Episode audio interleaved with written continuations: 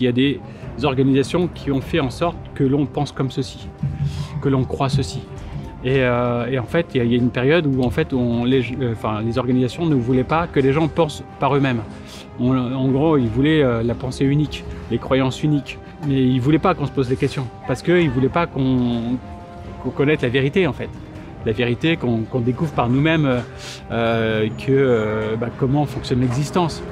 Mais si on fait la, recherche de savoir qui on est, d'où on vient et comment euh, les choses se sont passées, là on apprend, euh, on apprend qui on est. Donc on retrouve nos racines. Mais visiblement, tout le monde n'est pas de, ce même avis-là. Ils veulent pas les gens que qu'on sache qui on est, d'où on vient. Pour, euh, reprendre Nietzsche, bah, les gens prennent, le mal pour le bien.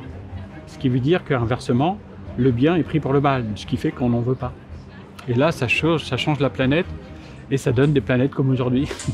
donc si on arrive à sortir de là, si on a cette chance, euh, donc là on découvre un, monde euh, complètement dingue, enfin des dimensions complètement dingues. Euh, le pouvoir de l'esprit, lorsqu'il est libéré de, ses cages justement. Parce qu'en tant qu'enfant, si on n'a pas été vu, entendu, compris, il va nous manquer quelque chose qu'on va chercher toute notre vie à vouloir combler. C'est pour ça qu'il y en a, ils vont vouloir les meilleures tables de restaurant, ils vont vouloir être vus, ils vont acheter une Lamborghini jaune, ils vont porter des costards jaunes, des lunettes, il faut qu'ils soient vus. Et si on les voit pas, ils vont, ils vont pas sortir complets.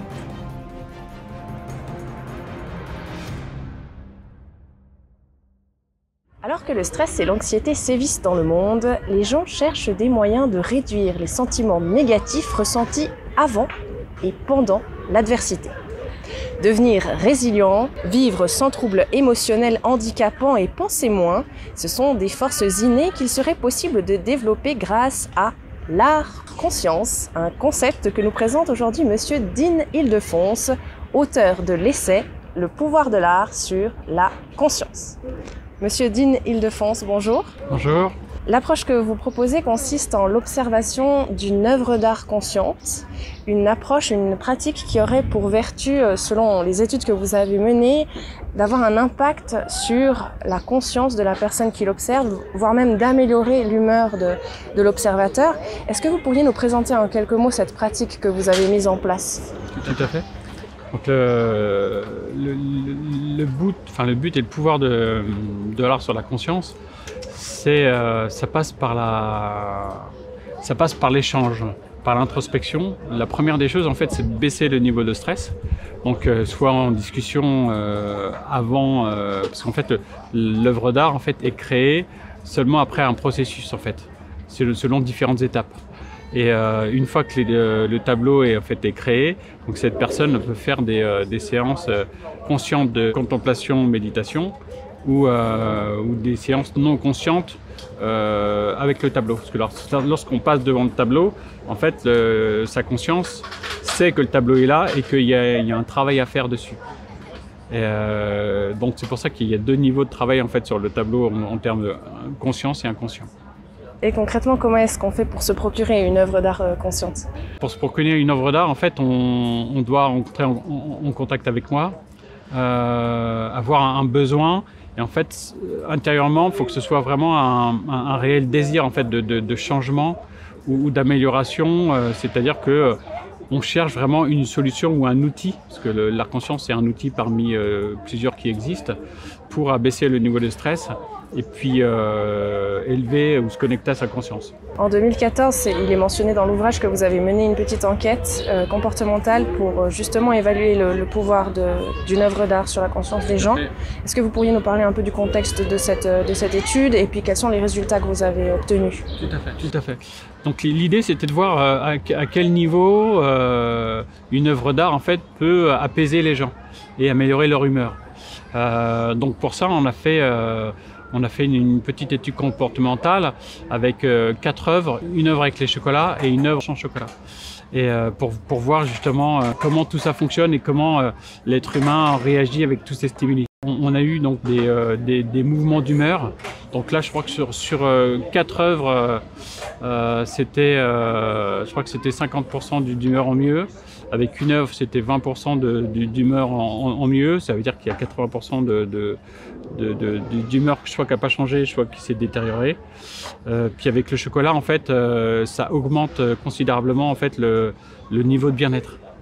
C'est-à-dire qu'en fait, si on mange du chocolat et en plus on regarde une œuvre, en fait, bah, ça décuple notre niveau de, bien-être, ce qui fait que ça sécrète beaucoup plus d'hormones du, bien-être. Mais lorsque vous euh, faites cette euh, art-thérapie, si je peux me permettre d'utiliser cette expression, lorsque vous, euh, vous êtes en contact avec quelqu'un et que vous lui recommandez de regarder une œuvre d'art que, vous, que vous lui procurez, vous recommandez aussi de manger du chocolat ou... Non, non, non, ça c'était juste pour euh, une expérience euh, à, à faire pour voir euh, comment le circuit de la récompense en fait il fonctionne. Et, et c'est vrai qu'on entend, on entendait parler beaucoup, beaucoup de chocolat. Et après, je me suis dit bon bah œuvre d'art, galerie, vernissage. on peut, on peut pousser un peu plus loin pour voir un peu si, euh, lors d'un vernissage, si en offrant par exemple du chocolat, si les gens sont plus ouverts euh, pour, euh, pour acheter euh, de l'art, ou, euh, des- des- donc des choses comme ça. Et c'est vrai que c'était c'était assez intéressant. Et après, sur le, donc en fait, les, les résultats qui ont été montrés sont, sont pas très positifs dans la mesure où en fait l'œuvre en fait qu'on a, enfin les catégories d'œuvres qu'on avait présentées en fait elles étaient basées sur des symboles chimiques. Euh, sérotonine, dopamine, euh, tout- toutes ces choses-là.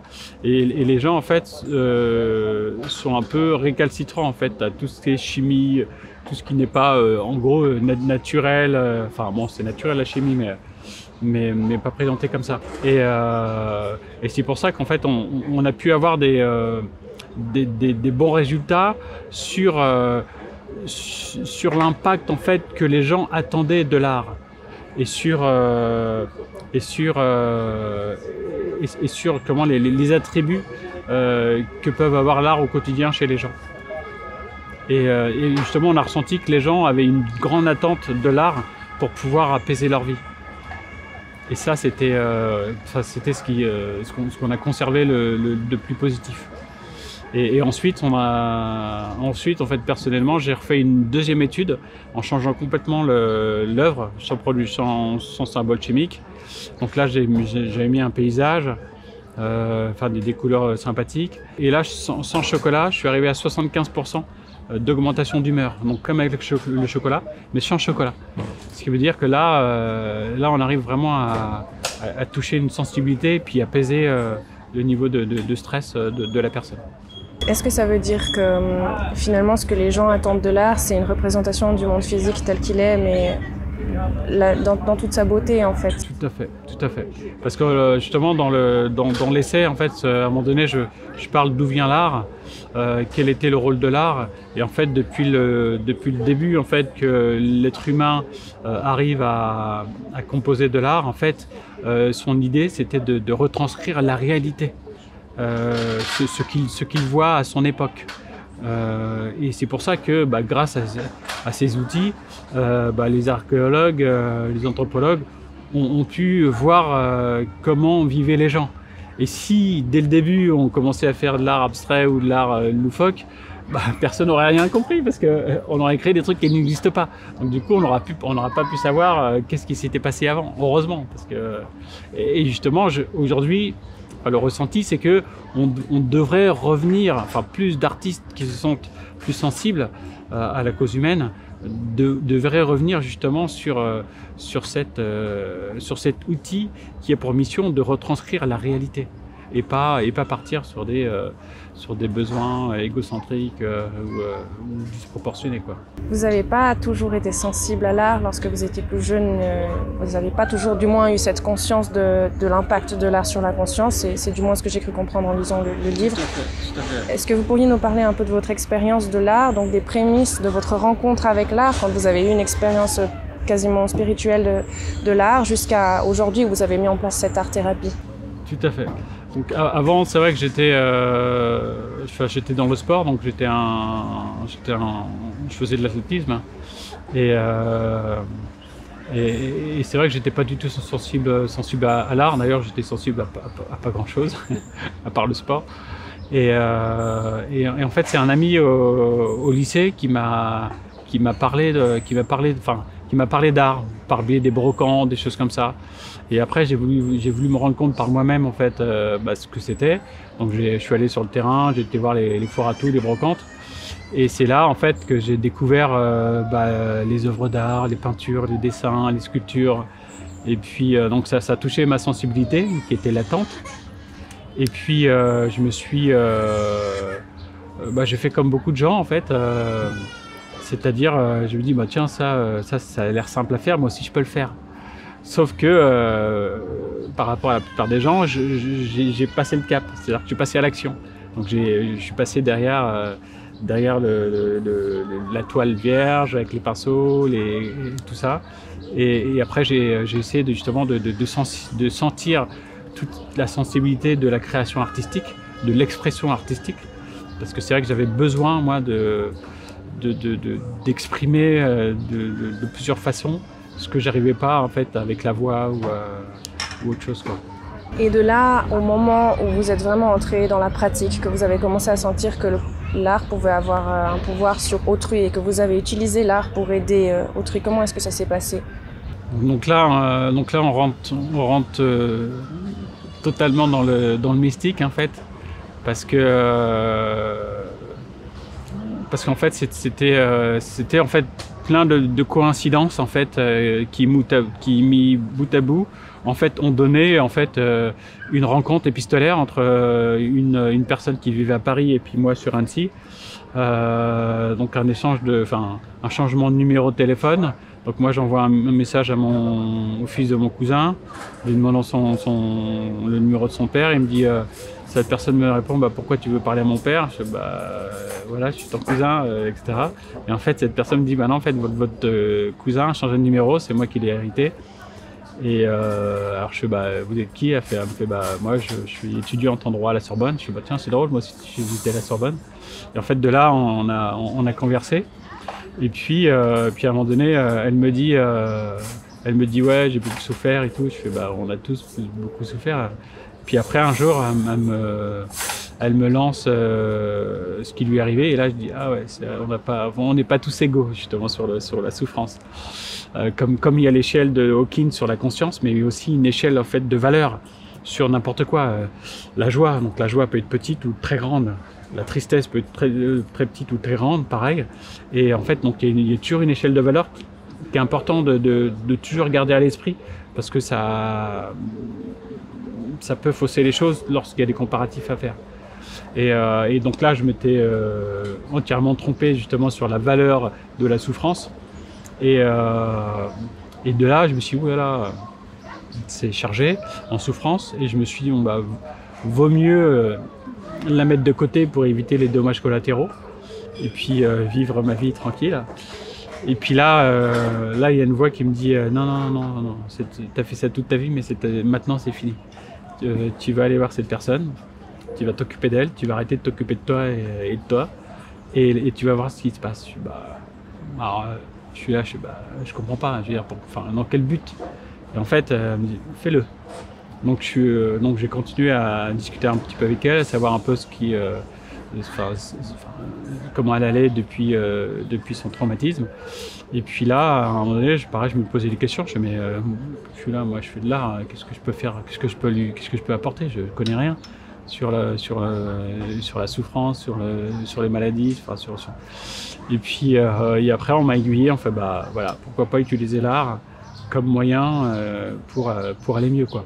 Pour en fait pour pour favoriser l'agréable et, enlever le enfin enlever le désagréable en fait. Et après, euh, et après, je me suis dit, bon, bah, ok, page blanche, euh, je fais quoi Je fais comment euh, Donc, bah, le commencement, quelqu'un de malade, on commence par quoi? Alors, je voix me dit, bon, bah, le cerveau, parce que le cerveau, tout, tout, se passe à partir du cerveau. Je suis ok, d'accord, je vais, je vais étudier le cerveau, comment ça fonctionne, etc., etc. Et donc là, je suis rentré dans, dans les, enfin, bases en fait de la neuropsychologie. après, j'ai continué sur la psychologie, sur la philosophie occidentale et orientale, pour, pour, essayer de comprendre en fait bah, comment fonctionne un humain, quoi, et ses émotions et, tout ça, comment, comment il s'en sort. Quoi. De là, j'ai réussi à avoir un, une vision en fait, de différents éléments, différents fonctionnements. Euh, bah, j'ai appris qu'en fait bah, qu'on est les meilleurs robots en fait qui soient parce qu'on ne contrôle rien mais en fait toutes les cellules en fait elles, fonctionnent sans nous. Elles ont un mécanisme en fait euh, et puis, euh, puis elles fonctionnent sans nous. Et puis quand on, dans le cerveau on a trois parties la partie reptilienne qui est la plus ancienne la partie limbique c'est la partie animale en fait celle qui cherche les émotions puis le néocortex c'est le dernier qui est arrivé on se base là-dessus en disant que l'être humain est super intelligent parce qu'il a le néocortex, mais en fait, euh, on a vécu des millions d'années sans néocortex et ça, ça, se passait bien. Donc en fait, cette, euh, rencontre épistolaire en fait a vraiment été l'élément déclencheur de la, naissance en fait de leur conscience. C'est-à-dire que sans, cette rencontre, euh, bon, il y en aura peut-être eu après, ça, ça on ne peut pas savoir, mais ça a vraiment été l'élément déclencheur pour trouver une solution pour améliorer l'humeur des gens à travers l'art. Vous parlez du destin euh, et du fait de faire confiance aussi. C'est quelque chose que vous abordez beaucoup dans l'ouvrage. Finalement, la partie euh, pratique de l'art conscience, elle est, elle est abordée seulement en fin d'ouvrage, enfin plus particulièrement. Mais le reste de l'ouvrage, c'est davantage une réflexion métaphysique sur le monde. En tout cas, moi, j'ai eu la sensation presque de que c'était une méditation de vous lire. C'était vraiment, il y, a un pouvoir dans ce livre qui est apaisant. Et hum, vous mentionnez des choses justement en lien avec le lâcher prise, le, non-agir, le fait de faire confiance à l'univers. Ça, c'est des concepts euh, plutôt orientaux. En tout cas, moi personnellement, j'ai maintenant, c'est des concepts que je connais parce que voilà, j'ai rencontré des gens qui m'ont sensibilisé à ça, mais je suis pas née en tout cas dans un environnement qui parle de ces de ces thématiques. Et dans cette société matérialiste, on a tendance à pas forcément comprendre ou en tout cas à pas forcément avoir intégré ce, cette idée de faire confiance au destin, d'être dans le non-agir. Est-ce que vous auriez un conseil à donner aux, gens qui sont justement euh, très attachés à la lutte pour le pouvoir, au fait de vouloir contrôler, à la prise d'initiative euh, En quoi ça peut être bien pour eux justement de faire davantage confiance à l'univers et d'être dans le non-agir, dans le lâcher-prise? Bah, Disons qu'en fait, euh, en, général, on est contrôlé par son ego. Et son ego, il voit pas les choses de la manière la plus réelle qui soit. Euh, lui, il voit plutôt les choses de la manière euh, euh, où, il peut contrôler en fait les choses, où il peut contrôler, enfin les choses, contrôler ses désirs, contrôler, tous ses plaisirs en gros, et, diminuer ses peurs. Et, par rapport à ça, en fait, donc il, met en place certains schémas de, de, de certains processus de, de vie, de, compréhension, de, de, manière d'arriver à ses fins. Euh, donc c'est un, concept totalement euh, humain. Euh, or, or si je peux le rappeler à l'être humain, l'être humain, il est arrivé, il y avait déjà tout. Hein. Il y avait déjà des végétaux, il y avait déjà des animaux, il y avait déjà l'eau, l'air. c'est pas l'humain qui a créé l'arbre, le fruit, le légume. Il a rien inventé, il n'a pas inventé les insectes. Donc à un moment donné, il faut replacer les choses dans leur ordre. Et, et l'humain, il est arrivé bien après. Donc en gros, euh, et que ce soit euh, sur Terre euh, ou, dans le cosmos ou sur les autres planètes, il y a des lois qui sont toujours les mêmes, qui sont les lois, on peut dire les lois, enfin, on peut appeler ça les lois physiques ou, mécaniques ou électromagnétiques ou, énergétiques, on peut les appeler comme on veut. Toujours est-il que à la base, si on, si on va dans la physique quantique pour essayer de comprendre un peu mieux, tout est particules. Euh, en fait, ça et ça et moi, on fait en effet des mêmes particules.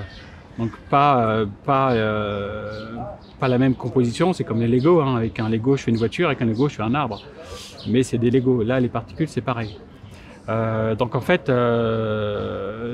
l'être humain, il oublie que que les lois qui régissent l'existence, ce sont les lois bah, de la Terre, parce qu'on est sur Terre.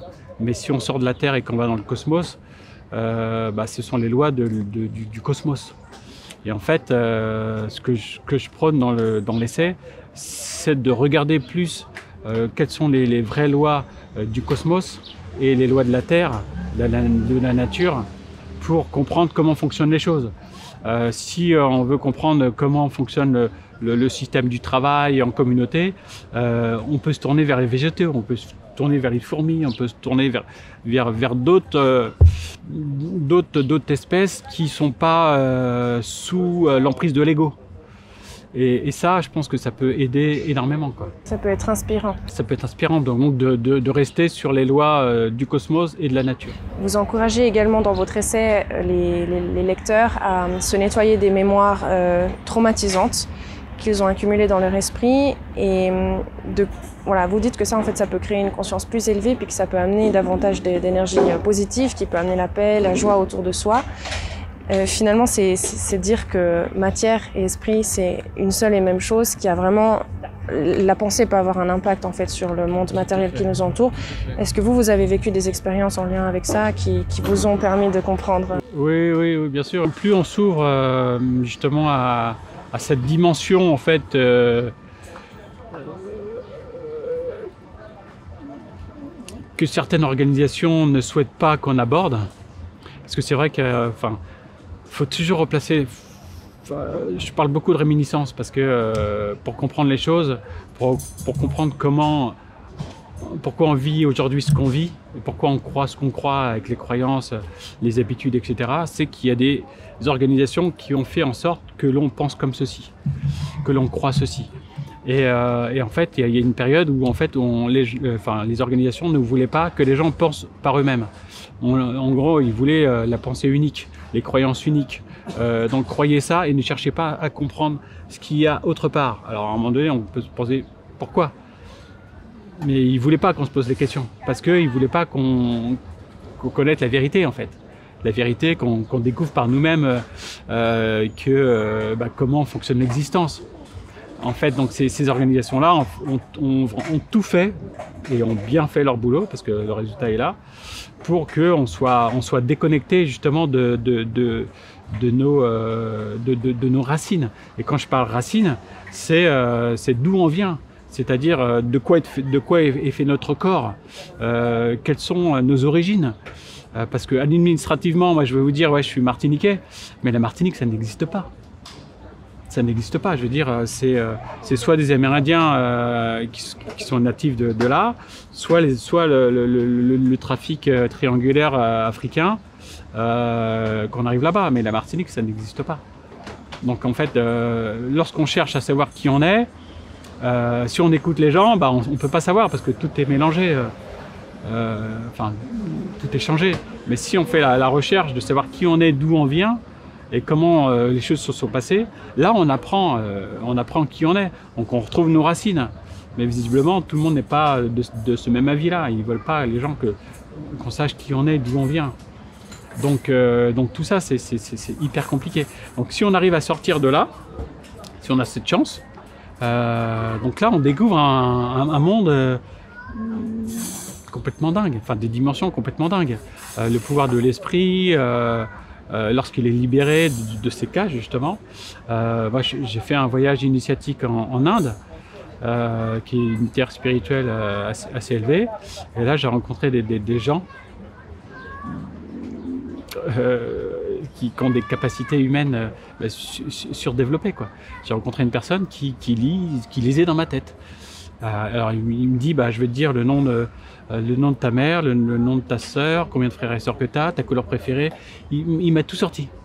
Alors à un moment donné, je me suis dit, mon côté rationnel, il me dit, bah, puis il me dit, ouais, tu vas me donner de l'argent. Alors je lui dis, bah, pourquoi je vais te payer pour un truc que je sais déjà? Et après, mon, une petite voix me dit, Médine, ça fait partie de l'expérience. Et après, euh, le type, il a sorti le prénom de ma mère, Yolène. Donc c'est un Indien, donc euh, Yolène, c'est français, c'est français. Donc euh, il m'a sorti, il m'a tout sorti le prénom de ma mère, de mon frère, ma sœur, leur âge, ma couleur préférée, mon annuel préféré. Il m'a tout sorti. Alors moi, je me suis dit, mais euh, qui peut m'expliquer comment ça fonctionne? Donc c'est certainement pas les scientifiques parce qu'eux ils sont voilà. Donc à un moment donné, je fais mais ça c'est une réalité. Je l'ai vécu. En plus, je l'avais lu dans un livre euh, juste avant sur, sur les gourous. Impressionnant. Et c'est un peu ce genre d'expérience qui vous ont amené à comprendre que la pensée, l'esprit, c'est quelque chose en fait qui peut se matérialiser, qu'on peut, qu'on peut éprouver. Justement, vous mentionnez aussi dans l'ouvrage que quand on regarde une œuvre d'art, il y a des messages qui en émanent, qui s'en dégagent et qu'on les absorbe, même si on n'en a pas conscience. Tout à fait, tout à fait. Bah, disons que la, la, un, jeu de mots qui est assez drôle, c'est que lorsqu'on dit à quelqu'un on était inconscient, ça veut dire qu'il n'a pas de conscience, qu'il est bête. Or, en fait, euh, l'inconscience, c'est la partie la plus supérieure, en fait. De, de, de, l'être humain. Parce que par exemple, lorsqu'on est connecté à, lorsqu'on dort, donc euh, il n'y a plus de conscience, euh, bah là, on se, notre, notre âme se connecte à, l'inconscient. Et l'inconscient, en fait, c'est, euh, on peut dire, c'est, c'est toutes les informations, on peut appeler ça akashique, du monde. Et, et, là, en fait, on peut avoir plusieurs, enfin, on, on, a toutes les informations disponibles sur, sur, sur, sur Terre quasiment. Enfin, sur Terre et sans, sans limite de temps. En, gros, plus, plus notre esprit est vide, plus il est disponible pour entrer en connexion en fait avec, euh, avec ces informations qui sont beaucoup plus, plus élevées. Quoi. Vous parlez de l'échelle de la conscience de Hawkins, euh, qui échelonne vraiment ces niveaux de conscience. Est-ce que vous pourriez nous parler de ces différents niveaux Ouais. Donc en fait, la... Donc l'échelle de, de, Dawkins sur, la conscience, je la trouve très intéressante dans la mesure où, elle nous permet de mieux comprendre en fait euh, nos, niveaux de, conscience et tout ce qui est attaché en fait à, ce niveau-là. Donc le, plus bas, je crois que c'est la, je crois que ça doit être la colère ou quelque chose comme ça. Et en fait, euh, à, ce niveau de conscience-là, en fait, on peut pas, il y, y, a plein de choses qu'on peut pas faire, qu'on peut pas faire et où en fait, on est vraiment enfermé dans un, dans, dans un cheminement qui fait que euh, on, on, peut pas évoluer, puis on, on peut pas attirer d'autres choses. Euh, parce que ça vibre pas assez, assez, assez fort.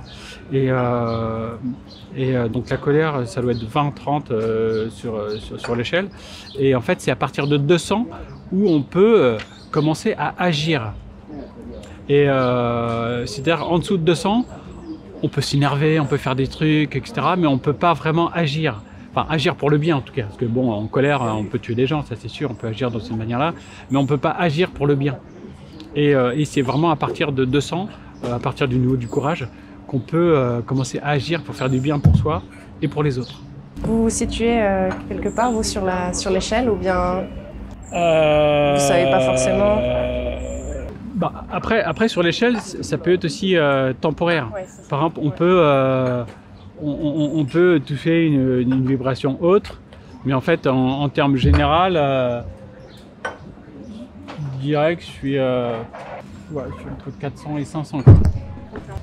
400 et 500, ça veut dire que euh, l'ego euh, n'est plus dominant. C'est-à-dire qu'il est, encore là, mais il, il, il n'est plus du tout dominant. C'est-à-dire que quand l'ego parle, euh, il y a, après il y a la voix de, de, conscience qui à côté qui parle, et elle, elle est beaucoup plus élevée. Euh, on l'écoute, lui on l'écoute. On en fait abstraction. Voilà, c'est ça. Vous parlez aussi du fait que vous, vous parlez du bien là, de, le fait de, de, faire le bien, et vous dites aussi dans l'ouvrage que faire le bien, ça peut engendrer le bien. Quand on fait, fait, des bonnes actions, ça. Il y a un, article qui a été publié récemment euh, sur Epoch Times par le maître Liang Zhe, qui est le fondateur du Falun Dafa, et il a affirmé quelque chose qui va dans ce sens. Je le cite l'univers est juste, les bonnes actions sont récompensées par des rétributions de bonheur, les mauvaises actions doivent être remboursées. Si ce n'est pas dans cette vie, ce sera dans la vie suivante. C'est un principe absolu de la loi de l'univers. Qu'est-ce que vous ressentez par rapport à cette affirmation? Vous avez lu l'article aussi. Ouais. bah, c'est vrai que le il y a une notion de justesse, il y a une notion de, cohérence. Euh, si on sème le bien, ben on, peut récolter du bien. Euh, L'inverse peut aussi être possible. Euh, donc y a, pas, en fait, il n'y a pas de loi immuable. C'est-à-dire que tout est, sujet à, à, à, fluctuer en fait. Mais dans les règles générales, si on sème du bien, on récolte du bien. Donc après, euh, et après aussi, euh, j'expliquais aussi dans le dans l'essai que euh, que par exemple dans, dans cette vie-là, il y a quelqu'un qui peut faire que du bien, mais recevoir que du mal. Et donc il dit, comment ça se fait? Parce que je fais que du bien. Mais en fait, le truc, c'est que c'est karmique. Et qu'en fait, euh, si dans, sa vie précédente, il a semé euh, pour mille de, mauvaises intentions, en fait, euh, et qu'il a fait seulement pour 500 dans cette vie-là de bonnes intentions, bah, il est toujours en déficit. Et en fait, c'est vraiment comme ça, que, ça, que je le ressens que ça fonctionne. C'est-à-dire que c'est un peu recette dépense, quoi. Et, euh, ça, c'est vrai que c'est vraiment important. C'est-à-dire que tout ce qu'on peut semer de bien aujourd'hui, euh, on va le récolter peut-être aujourd'hui même, mais c'est surtout pour, les jours à venir. Donc c'est pour ça que c'est vraiment important. Et, vu que tout ça c'est vibratoire, c'est-à-dire que s'il y a dans une famille quelqu'un qui vibre euh, très haut, en fait, bah, il y aura des répercussions euh, sur, sur, toute sa famille parce qu'ils vont aussi ré récupérer un petit peu de vibration euh, de, de, cette entité. C'est une belle façon de voir les choses. En tout cas, je pense que quand on a ça à l'esprit, on, est, on a le cœur plus léger. Est-ce que vous ça, vous, ça vous rend plus heureux de, de, de penser à ces vies karmiques Complètement. Que complètement, tout est destin. Parce que, parce que justement, on se rapproche de l'harmonie parce qu'à un moment donné, en fait, euh, à un moment donné, en fait, euh, enfin, si on suit un peu les, textes euh, mythologiques en disant que, bah, en rentrant dans le corps, en fait, on est puni et qu'en sortant de ce corps, on retrouve notre liberté. Bah, en fait, j'ai vraiment l'impression que c'est ça, quoi. Parce que, parce que lorsque justement l'âme qui, qui n'est pas dans, dans, dans, dans, le corps, elle, elle est, elle est complète. Donc l'âme, je, la, comment je la compare un peu à la particule. C'est-à-dire qu'à un moment donné, lorsqu'on se dématérialise, on, devient particule pure en fait. Et, de là, en fait, il euh, euh, bah, n'y a plus de notion de bien, de pas bien. On est en totale harmonie en fait. On est complet. Et, c'est pour, ça que, euh, en fait, en se détachant en fait de, son ego, en, pratiquant la méditation pour se, pour se détacher un peu du corps, euh, même lors du, du vivant, en fait, on nourrit euh, beaucoup plus notre esprit et notre corps aussi, ce qui fait qu'on se, on se détache de tout ce qui sert à rien en fait. Parce que le, je veux dire, lorsqu'on meurt, on n'apporte pas le matériel, on ne peut pas apporter sa Lamborghini avec nous, ni sa maison, ni, euh, ni, ni son, son, chocolat ou son gâteau. Donc à un moment donné, justement, j'avais vu une euh, adolescent, une émission qui m'avait qui m'avait frappé.